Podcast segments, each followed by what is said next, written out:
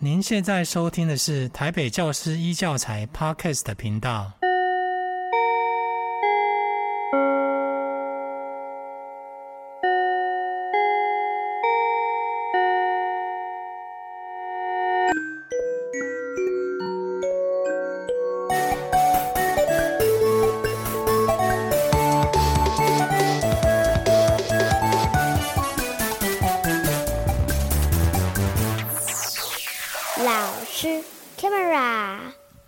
收听老师开麦啦！我是小婉。好，在今天的单元当中，我们邀请到的这位是永安国小的邢小平校长。校长您好，主持人好，各位听众朋友大家好。那校长呢，从事教职工作有大概四十年左右的时间，嗯，他非常喜欢跟小朋友一起生活，然后多年来呢，都致力于阅读的推广，然后他也推出过一本书。叫做减法教育。对，那今天我们主要是想要跟校长，还有跟所有的听众朋友们呢，一起分享永安国小呢，在一百一十一年的时候啊，得到了优质学校整体金质奖。嗯。那永安国小是在大直，对，中山区，这里就很多很多的呃家长带着小朋友呢，一起在学校也参与了很多的活动。没错。那我在永安国小学的学校的官网啊，这个全球。官网上也看到，好丰富哦。嗯，因为很多的国小的网页就比较呃基本。嗯，那永安国小的学校的网页很多很多诶，尤其跟呃家长、学生之间的这种互动，还有老师，对里面的这个项目啊是非常非常多的。所以，我们今天也来聊一聊是怎么样可以得到优质学校整体金质奖。先先请教校长跟大家分享一下，呃，这个优质学校整体金质奖啊、呃，当初是什么样的情形之下有这个奖项呢？嗯哦，我们台北市政府教育局呢，哦，它有推出一个优质学校的评选。嗯，那这个优质学校评选呢，它就有很多不同的向度，比方说啊、呃，有学校领导啦，有行政管理呀、啊，然后有校园营造啊，资源统整啊等等的。那呃，大概有九个向度。嗯，好，那你必须是通过了六个向度，你都有获奖之后呢，你就可以准备申请整体金质奖这样子。对，哦、嗯。所以偷偷问校长，嗯，大概规划了多久？好，那我们大概是在一百零三年开始就准备呃参与，那一直到呃一百一十年，好，那我们本来以为我们一百一十年就可以拿到了，但是啊、嗯呃，因为有一个向度的复审哈没有通过，嗯、所以后来我们就在一百一十一年的时候通过这个向度的复审。那也就是说，我们九个向度的复审我们都拿到了，然后我们就是就。就可以进入这个整体金质奖的复评这样子，哇，这个叫掌声鼓励，是是是，因为真的非常的不简单。对呀、九个项目，对，九个项度，哇，而且是从一百零三年才准就开始就开始准备了，嗯、所以到一百一十一年，整整有八年的时间呢，真的哇，真的太厉害了。哎、嗯，那像这九个项目，有没有一开始你们就算比较轻松可以准备的？哪一些是你最后那个一直在？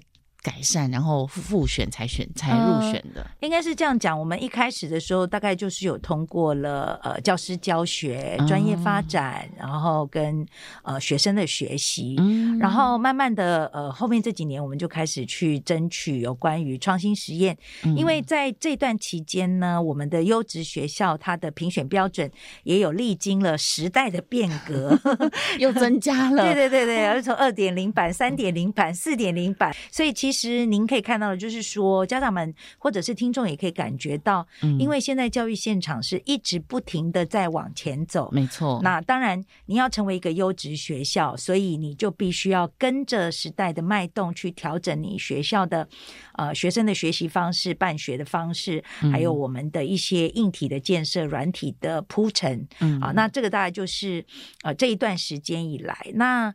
呃，我们在一百一十年的时候是那个行政管理的部分有一两个小小的缺失，嗯，那当然第二年的时候我们就很快的把这个缺失就呃补全了，那那就通过了。好好奇哦，通常行政管理其实、嗯、其实是最难的，嗯，因为这些就是行政项目嘛，嗯，那无关乎就是一些人的问题，人还有设备啊，好，就是像我们那时候呃，可能比较疏忽的就是有关于灭火器。哦，哎，啊，因为学校里面有很多不同的设备设施，嗯、那如果是不同的设备设施的时候，它需要的灭火器可能就不是干粉灭火器，它可能需要的就是气体的灭火器，或者是其他符合那个需求的灭火器。嗯、所以在这个部分，我们自己可能没有检视到啊。那当然也很谢谢评审委员，他们有提出了一些、嗯、呃建议，哎建议，那我们当然就赶快去修正。对。是那一个题外话，前段时间呃有一个新闻，就是一个小学毕业旅行所发生的这个事件。嗯，那像这样子，有时候学校做的不错，可是某一个活动因为呃外包承包厂商发生的错误，嗯、这样对学校来讲也挺可惜的哈。呃，所以我觉得，呃，从事学校行政工作人员，基本上就是必须都要把呃神经要绷紧一点，一点对对对，要细心小心，对，就是每一个环节，虽然我们是外包给承包商，但是学校。嗯，就是还是要每一个地方都要去盯着、呃、盯着。对，呃，以我自己从事教育工作这么长的时间，那我也做过学务主任啊，所以我就要负责办毕业旅行。那或者是我在当校长的时候，嗯、那原则上像呃这种。跨县市的活动，或者是到外面的活动，我们可能要更加的谨慎小心，嗯啊，因为你居住的地方，学生的安全，对对对，尤其是安全。所以，像我们大概每一天晚上都会针对当天的行程做一个检讨，同时去跑隔天的 round down。嗯，哦，那你隔天的行程包括，哎，会不会下雨？那你的雨天备案是什么？或者是如果遇到什么状况了，要怎么处理？那这个都是在每一天晚上的检讨会的时候，可能都要事先。啊、呃，去做好。那你有的这样子高度的警觉的话，那你的行政管理才不会出问题。对，对行政管理对我来说，我觉得一直是很难哦。因为你看，呃，我们延伸到很多的面向哦。其实这小学生毕业典礼刚好这个年纪，因为他们就要脱离国小了。其实他们不吵闹是很难的一件事，嗯、因为太快乐了。对，对对。然后跟自己喜欢的同学们、嗯、老师们一起出游啊，哦嗯、所以有时候光是这个学生安全，尤其有时候是五六月，有一些去山上啊、去海边啊，嗯、而且学生一嬉闹。一一跑出去，其实这个危险的因子就会提高了。没错，确实是真的必须要绷紧神经哦。嗯、那不容易耶，可以在这个行政管理项目最后也得到了获选。对对。那呃，刚才有提到嘛，现在学校的呃一切还有教育的资源都是日新月异，都要更新。那我知道有一个项目是创新。创新实验，对对，对，这个部分我就很想请教校长做了哪些的创新项目呢？呃，好，呃，要先跟大家报告，就是说，因为永安呢，它创校的时间呃不是那么长啊，呃，它大概是两千年创校，嗯、那我们自己的。学校建筑就是比较特别的建筑，就是我们是四个班为一群的班群空间，然后在这样的班群空间里面，我们就会去设计很多是可以弹性多元的课程。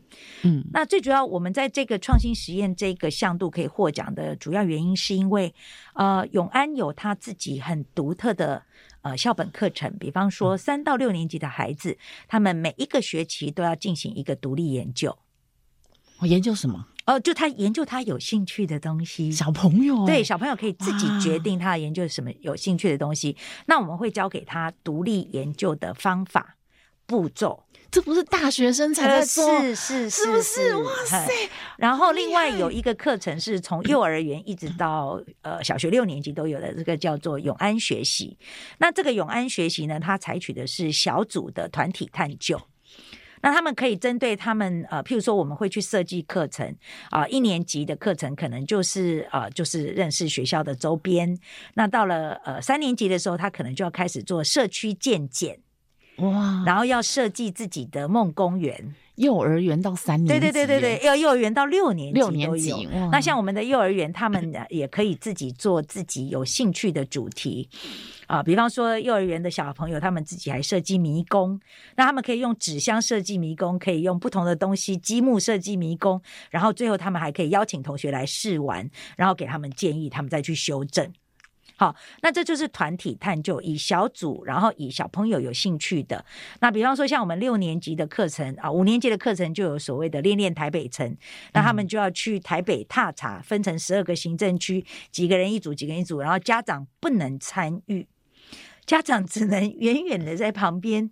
啊、呃、盯着小朋友看，嗯啊、呃、就是安全的问题。但是他们自己要去规划，那就算他们迷了路，家长也必须要耐住性子，嗯，然后看他们怎么解决问题。哇，这个要家长。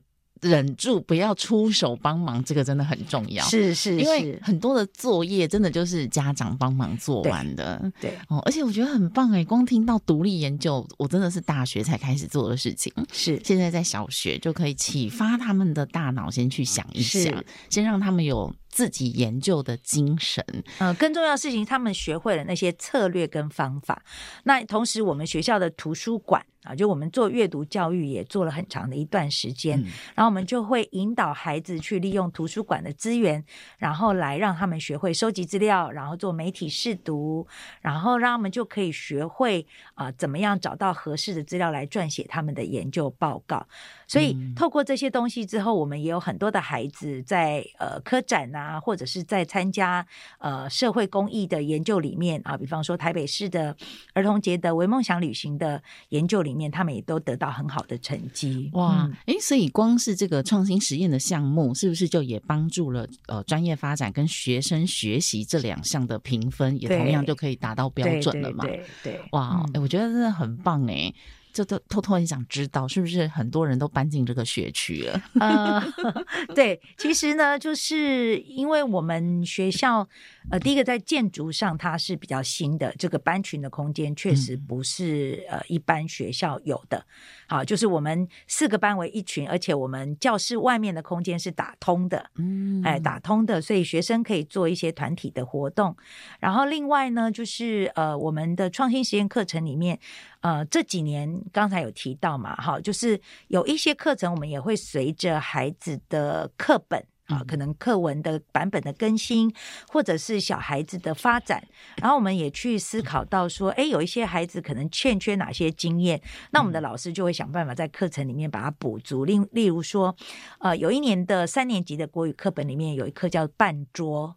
嗯，好，板凳，对，那我们就发现，哎，台北市的小孩似乎没有吃这种流水席，或者是在户外，嗯，户外有人有中破塞在煮东西，对，然后课文里面有提到的菜味。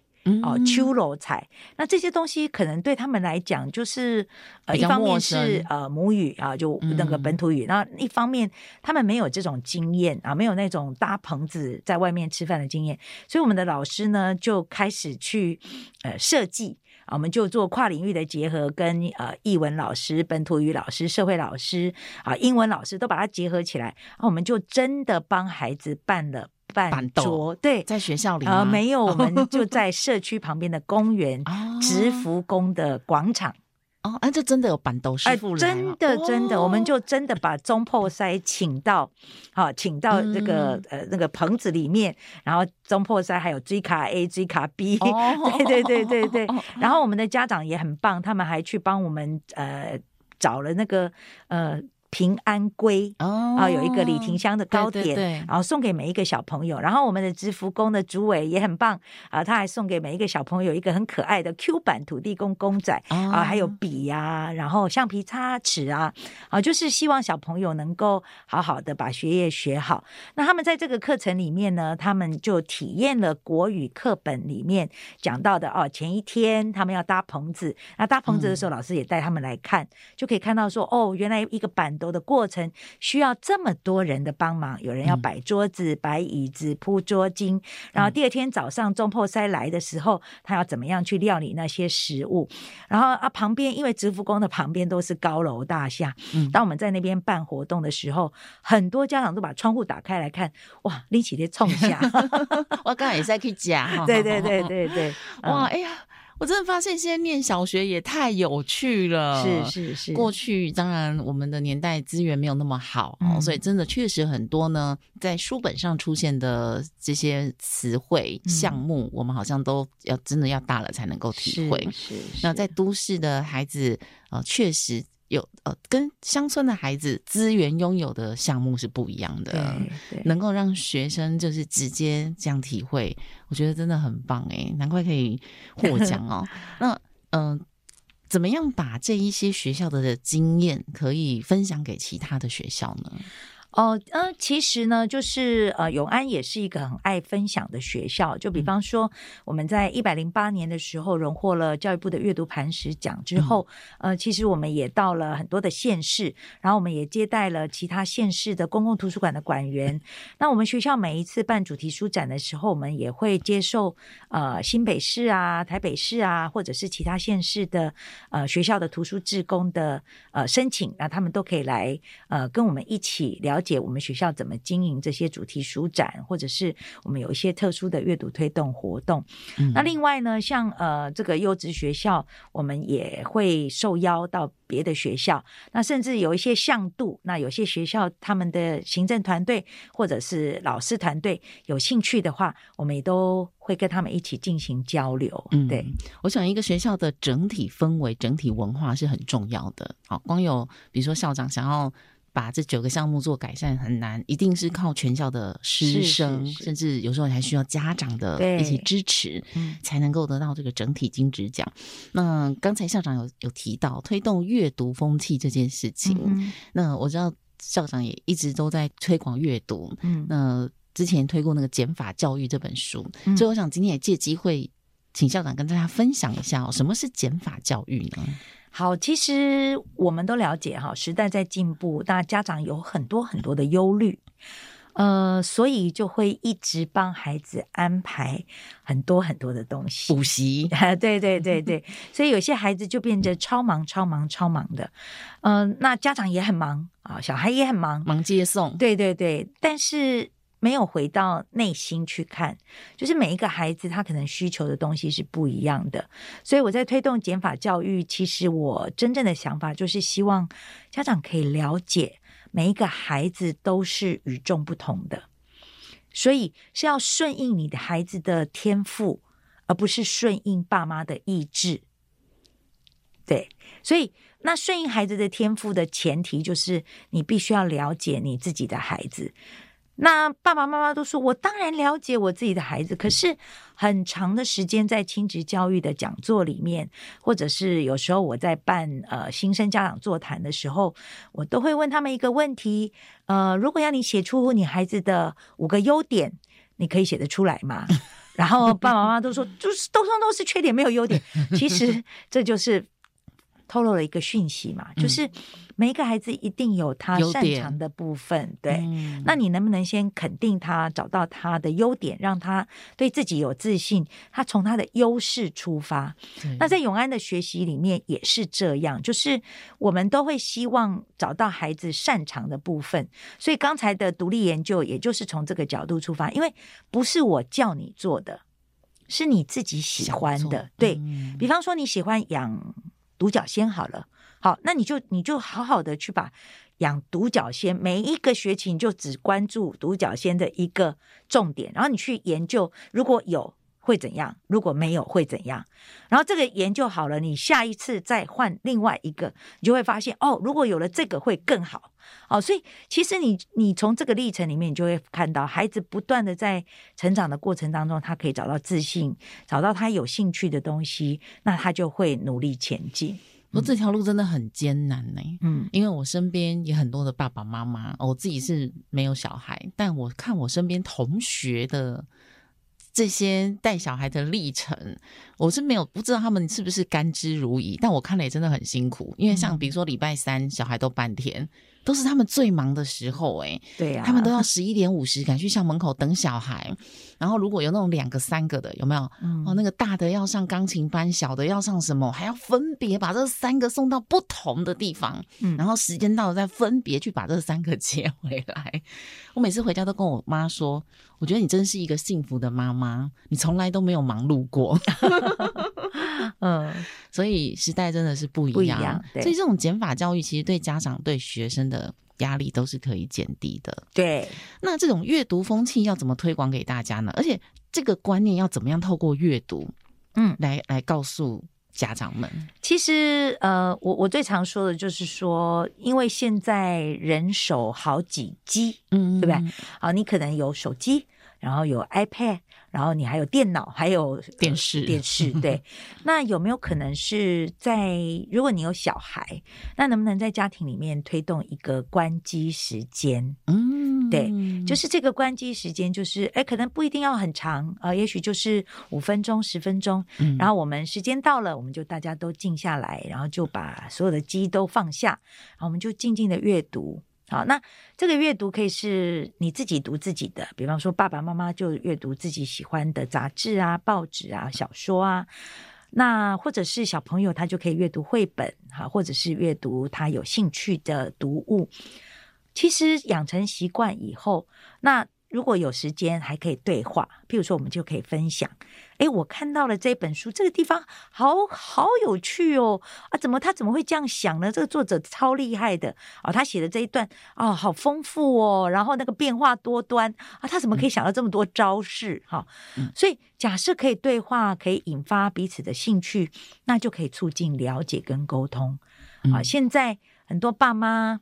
会觉得生活很紧张、很忙碌，可是其实他忘了，如果我可以静下心来，一小段时间陪着孩子一起做一件事，嗯，这会是将来他们成长过后最美的回忆。对，而且可以启发孩子阅读完之后的思考。对，我曾经访问过一位来宾，他。确实他是这样做，他们家连电视都没有。嗯，那他没有每天，他们是一个礼拜当中大概有一到两次这种共读时间。是，然后如果先生在，就四个人一起，他跟他两个女儿，然后他们真的就是各自读各自的书，然后念完之后呢，就彼此分享你今天念的这个章节，就是反正你读到哪，嗯，你就分享一下，是，然后提问，就说，哎、嗯，如果你有这个地地方不理解，你觉得好你就分享，你觉得不理解你就可以提问，那家长就可以为他。解答，因为小朋友在看阅读读物的时候，有时候会一些成语嘛，是或是一些字词，他不太能理解这个是什么。嗯，哎，确实哦，几年下来，他们的两个小孩哦，都比一般同龄的小孩要来的独立。嗯哼，然后呃，思考的方向也比较多元。对，嗯，所以要培养这种阅读的习惯。没错。那校长办了很多阅读的活动在学校，嗯、现在永安国小进行了哪些的阅读和活动呢？呃，像我们上个学期的主题书展呢，我们就是做了一个跨域的结合，就是我们上个学期是办了呃数学什么玩意儿，嗯，好，那那个艺艺艺。艺术的艺，嗯，好，所以我们就跟艺能艺术老师啊做课程的设计，嗯，然后把悬线艺术带进来，嗯，然后我们的美劳老师呢还做了折纸的折纸的哥伦布立方，嗯。那嗯，透过这样子的活动，我们让孩子去闯关挑战，然后我们也在图书馆里面布置了全馆大解谜哦，嗯，所以你必须要解题，解题了以后，你就可以闯关，闯关就可以到下面一关，然后再去把它挑战。嗯，那每一关每一关，譬如说我们有一些是算额的，嗯。啊，那有一些是啊呃，你你必须要去做这个呃魔方，嗯。啊，有没有？那个？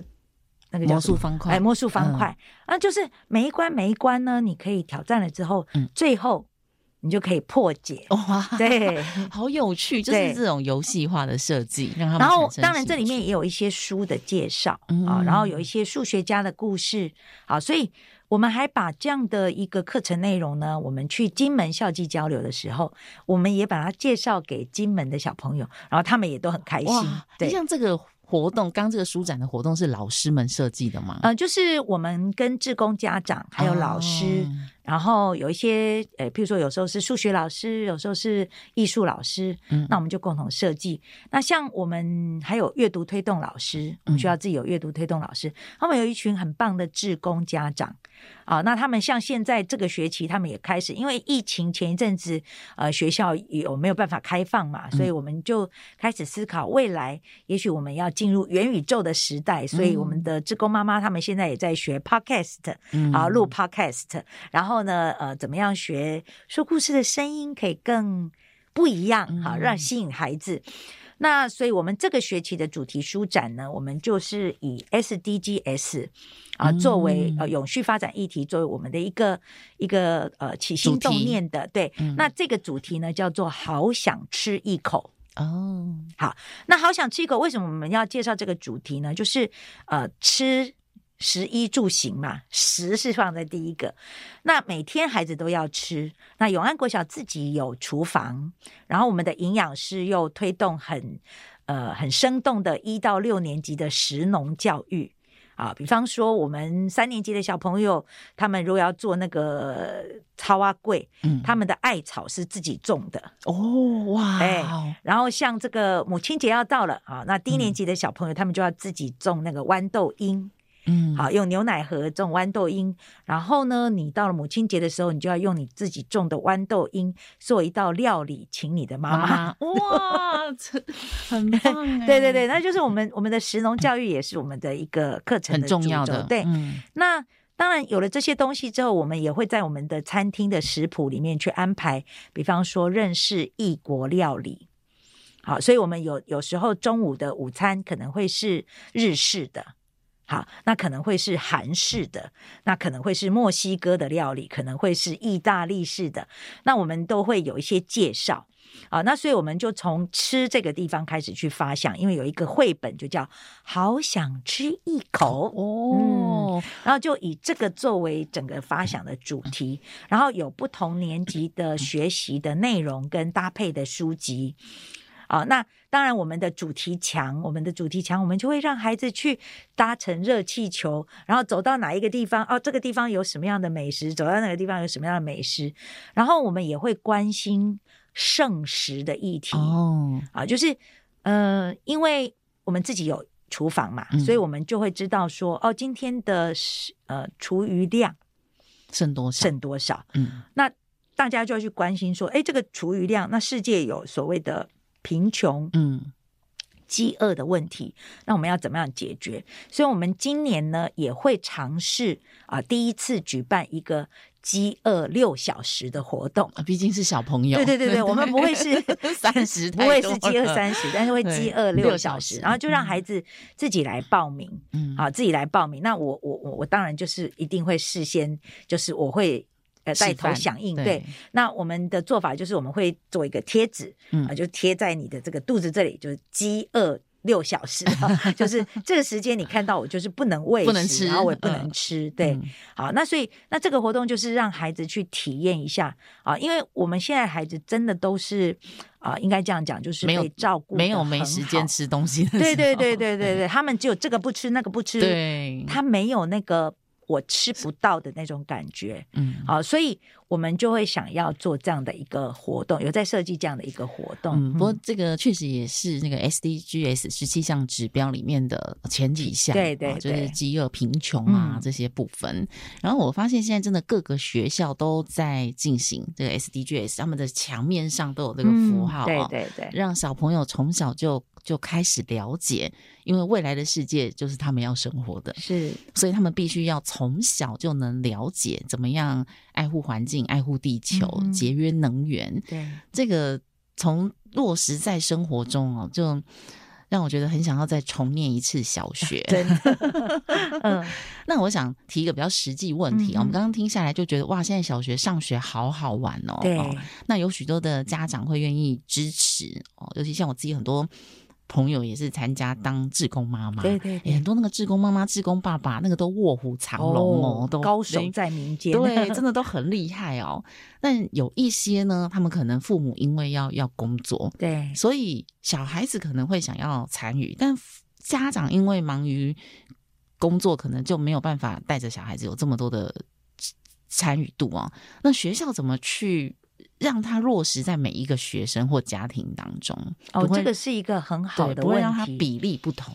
呃，其实我们在设计的时候，我们就不是每一个活动都一定要家长的参与，嗯啊，我们还是会希望的是，我们是一个普及性的啊，有些东西就是每一个孩子都要做的，所以我们就会让他落实在呃。课程的学习时数当中，嗯，好，那这个东西如果落实在课程的学习时数当中，就每一个孩子他很自然而然的就可以学习到，不会因为呃你有爸爸妈妈参与你就可以，嗯没有爸爸妈妈参与就不可以，不会。嗯，那我们就是会希望整个的学习活动是能够落实在孩子自己身上，然后提升他自己的学习力的。是，否则小孩有时候心里也会觉得缺那一块，对，对？对，那以前我们常听到一句话嘛，叫做。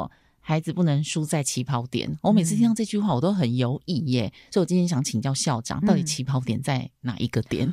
嗯、好，其实呢，呃，我我们常常开玩笑讲嘛，哈，假设你你你懂这个发展发展的过程，嗯，当一个受精卵跟一个呃，就是当一个精子跟卵子碰在一起的时候，那就是起跑点，起跑点对不对？哦，就是每一个人的遗传都不同。嗯嗯，你从爸爸妈妈那里得到的，即便你是同一个爸爸妈妈生的，你都会发现不一样，呃、都不一样。所以，呃，真的要去比吗？你就比不完。对，好，那所以真正需要重视的，就是去看重每一个生命。就当这个生命他来到这个世界的时候，他就带有他自己的使命。那我们做父母的也好，或做老师的也好，就是去找到这个生命他的。特殊的亮点，嗯，然后让他能够全心全意的依照自己的兴趣发展去长大，我觉得这是最重要的。对，而且我觉得随时都是起跑点。对，有时候他小学看起来很调皮，哎，高中、国中成绩也可能不好，嗯，但可能他在某一项技能上发展的很好。对，所以他长大就成世界级的面包师傅。是啊，是啊。那你说他起跑点在哪？对不对？对，我每次都拿宝春师傅出来聊。像我们学校有一个小孩，他他是我们潜能班的孩子，就是他可能有一些呃学习或者情绪上的发展的问题。嗯可是呢，他很喜欢叠杯，叠杯竞技运动啊。那这个叠杯竞技运动，他还参加世界的比赛，哇，也获得非常好的成绩。哦，所以其实我觉得，就看你怎么想，嗯。对对，所以你看，每一个人都有他优势天赋的地方。对呀、啊，然后每一个人每一个时刻都可能是起跑点。我觉得也不只是小孩，我们觉得我们大人也是。是，有时候家长会把自己的很多的遗憾，我小时候没有怎么读书啊，我小时候没机会什么，就要把这些自己的遗憾哦加诸在小孩身上，然后变成要小孩替你圆梦，这个压力也很大。所以我都会鼓励家长，你应该建立自己的起跑点。好，你想学小提琴，麻烦请你自己去学。是。那最后我们想请教校长哦，刚刚我们其实听校长聊这么多，其实这些只要落实在学校，你就会发现就是那些评选的项目了。对，每一个都完成了。是。难怪我们可以在八年的时间当中得到这个优质整体优质的这个金质奖哦。那最后我想请教校长，怎么样去优化老师、家长？啊，就是学校跟学生之间这种三方的讯息的沟通呢？嗯，好，其实呃，我自己的做法是这样啦，哈，就是呃，经常性的沟通，随时找到机会就要去讲你自己的理念，讲你自己的想法，然后如果有遇到问题的，就是 呃，直接沟通，好，我想这是最好的。嗯，那另外像我在学校里面呢，我的行政会议，嗯，好，我每一个月。啊，每一个月啊的第三周，我一定会邀请教师会会长、家长会长一起来参加我们的主管会议。嗯，然后我们就会去先把这个月发生的事情，那有没有需要检讨的？然后跟下个月我们可能预计要发生什么事情，然后跟两会的会长做报告。然后大家就会去思考，哎，有没有哪些活动是撞期的？有没有哪些活动，哎，觉得这样是不太 OK 的？那需要调整的。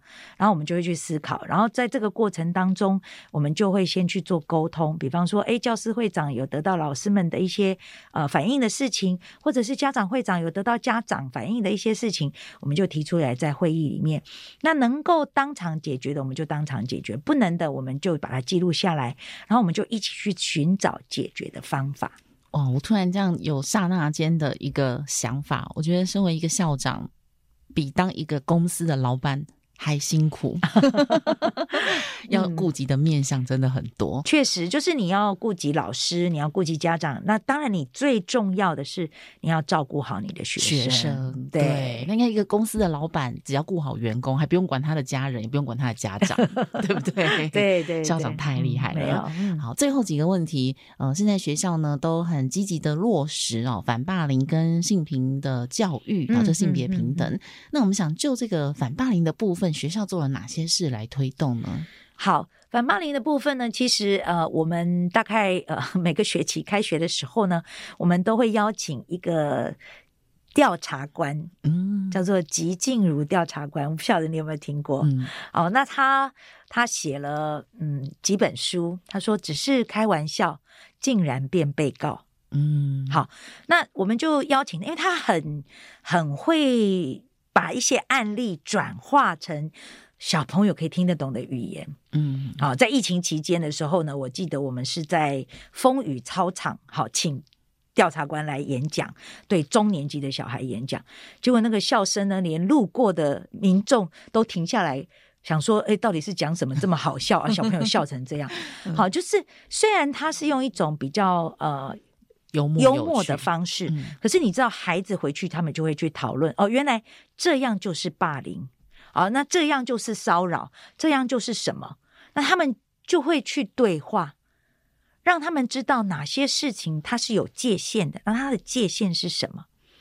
所以，我们透过调查官，他他自己处理过非常非常多的案例嘛，他他手头上辅导的或者他调查的，那他把他这样的实际的案例，让孩子们很清楚的知道这是呆呆不行的。嗯嗯，好，那所以呃，透过这样子，老师在旁边，其实我们每一次都觉得，我们每听一次，老师也在学习。嗯嗯，好。所以小朋友怎么就是让他知道说哦，我现在正处于霸凌中，然后我要向老师反映了。因为有一些他比较委屈，久了久了，他他自己就习惯了。呃，所以其实我们也会跟老师说，好，我们每一个暑假开学前，我们也都会跟老师说，嗯、老师你自己要提高你的观察力跟敏感度。啊、嗯，有些孩子他可能不说，可是并不表示没有事情。嗯，所以我们老师也要主动的去发现问题，然后同时我们会在上课的时候跟小朋友说，你要主动的。积极的跟老师报告，对，对，嗯，没事这样举手。老师他打我，老师他超线了。哦，超线现在是不会了，现在是没有 没有线。哇，我们小时候会有那个线哦，因为他们现在都一个人一个位置，所以没有超线没有超线的问题了。对，我太久没有去小学了，对对对。好，最后呢，也是一个大家很关注的议题，就是性别平等。嗯，那这个我觉得在。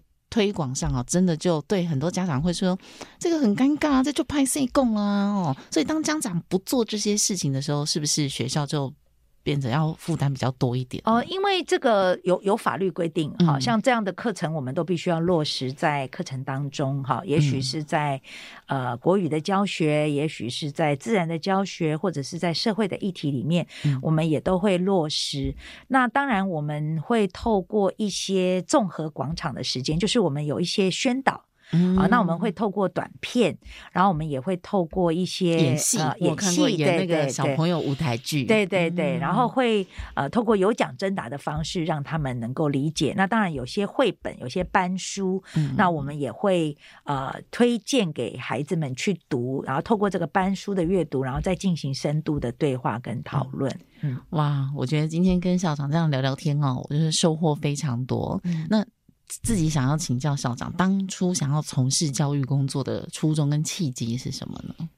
哦，好，这个问题好，要回回白头宫女话当年哈，对，四十几年，四十五年前，哇，那那嗯，其实我是单亲家庭，然后我是在眷村长大的，好，那我又是老大，我下面还有弟弟妹妹，嗯、呃，所以当年有考上北一女，哦，然后有考上师专。嗯，那家庭环境真的是一个比较大的主因。嗯，我也曾经想过，嗯，我也许我可以去当兵，就是跟跟我的父亲一样从事一样的工作。嗯，可是我的小学老师就跟我说，呃，如果这样，你不如去当老师。所以考上师专之后，我就决定要跟我的小学老师看齐，好，哇成为一个小学老师，所以我就呃进入了师专，好感动哦，泛泪光了。好，我的启蒙贵人也是我的小学校长。嗯，我小时候很爱讲话，我小时候就是那个坐在第一排一直刮噪讲话的，讲话被叫到外面罚站哦。我的小学老师都说：“你怎么站在外面还讲他话？因为站到厕所去，我还是继续讲，就讲的很开心。” 然后刚好校长巡堂，我我们也是住眷村，然后我父亲也是军人，那、嗯、校长是我的那个干爹的同袍。他说：“你那么爱讲话，你到播音室去讲，上课不要讲。”然后我就他说：“中明礼拜五中午你就来讲故事给全校同学听。哦”嗯，我觉得这交换不错哦。对，然后我就回到座位上就不讲话。晚上我妈就接到电话了，哎、嗯，妈妈、欸，那个志平好像有点不舒服，他今天都没有讲话 就是这样，我就开始在学校讲故事。所以你看，这就是优势能力啊，这就是我们减法教育里面一直强调的嘛。我那位校长也有得到师铎奖哦，所以啊，我这我长这么大，后来念到研究研究所，没有一个校长的名字我记得，嗯、但小学的校长名字都不会忘掉。对，所以你看，小时候影响一个小孩。多重要？是啊，是啊，对不对？嗯、改天我们来去参观一下永安国小，非常欢迎大家。要生小孩，先到附近看一下学区。哦，永安国小的附近真的是很漂亮，因为它就在公园旁边。嗯、呃，现在永安国小有多少学生呢？呃，我们的小学部的学生大概将近一千两百个，那幼儿园大概有一百三十位小朋友，所以现在平均每一班也大概是三十个左右。哎，二十五到二十九。哇，好，跟大家来分享。那我们有机会到学校附近看看、走走喽。今天再次的谢谢邢小平校长在节目中的分享，谢谢校长，谢谢，谢谢，感谢大家收听老师开麦啦。如果喜欢我们的节目，或者是支持校长的理念，或者是你有一些亲职教育的。提问都欢迎，可以在本集节目底下留言哦。那喜欢我们的节目，记得订阅，然后也把我们的节目分享给您身边的朋友，让这么好的教育理念可以分享给大家。感谢大家，我们下次见喽，拜拜。